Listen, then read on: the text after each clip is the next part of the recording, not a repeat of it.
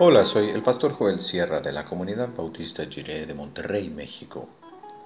Gracias por escuchar esta breve reflexión devocional. Que el Señor te acompañe ahora y siempre.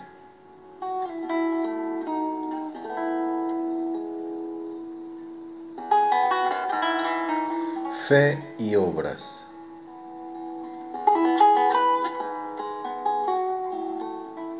Dice la epístola de Santiago capítulo 2 del 14 al 18 en la versión La Palabra. ¿De qué le sirve a uno, hermanos míos, alardear de fe si carece de obras? ¿Podrá salvarlo esa fe? Imagínense el caso de un hermano o una hermana que andan mal vestidos y faltos del sustento diario. Si acuden a ustedes y ustedes les dicen, Dios los ampare, hermanos, que encuentren con qué abrigarse y con qué matar el hambre, pero no les dan nada para remediar su necesidad corporal. ¿De qué les servirán sus palabras? Así es la fe. Si no produce obras, está muerta en su raíz. Se puede también razonar de esta manera. Tú dices que tienes fe, yo en cambio tengo obras pues a ver si eres capaz de mostrarme tu fe sin obras, que yo, por mi parte, mediante mis obras, te mostraré la fe.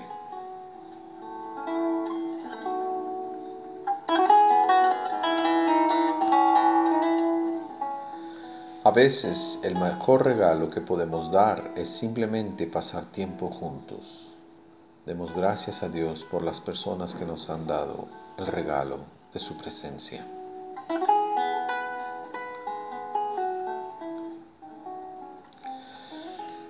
Hoy en día es fácil alardear de fe y de compromiso.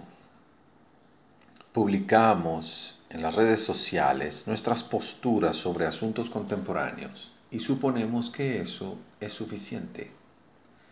Es muy fácil ver una publicación sobre alguna injusticia o sobre algo que nos hace sentir que debemos responder y luego simplemente presionar el botón de compartir.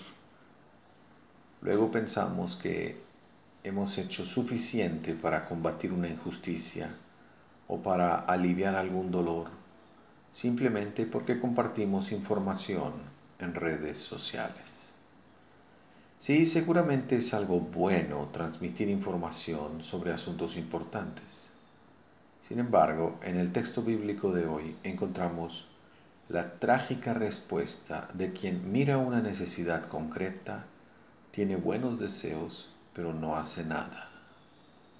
Es una fe sin obras. Si todo lo que hacemos es dar clic al botón de compartir, pero no modificamos concretamente nuestro modo de actuar, ¿realmente estamos respondiendo a una necesidad?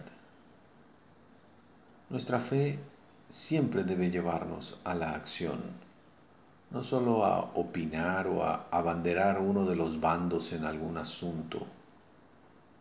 Si entramos en contacto con una injusticia, debemos hacer algo para traer restauración a alguien de manera concreta. Si vemos que está circulando información errónea, no participemos en su difusión, busquemos y compartamos la verdad. Si en los medios abundan las expresiones de desesperanza, debemos hacer lo posible por restaurar la esperanza.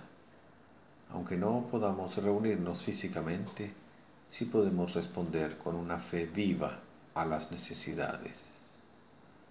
No dejemos que el botón de compartir en las redes sociales reemplace nuestro compromiso fiel de bendecir al mundo con el amor de Dios. Así se demuestra la verdadera fe.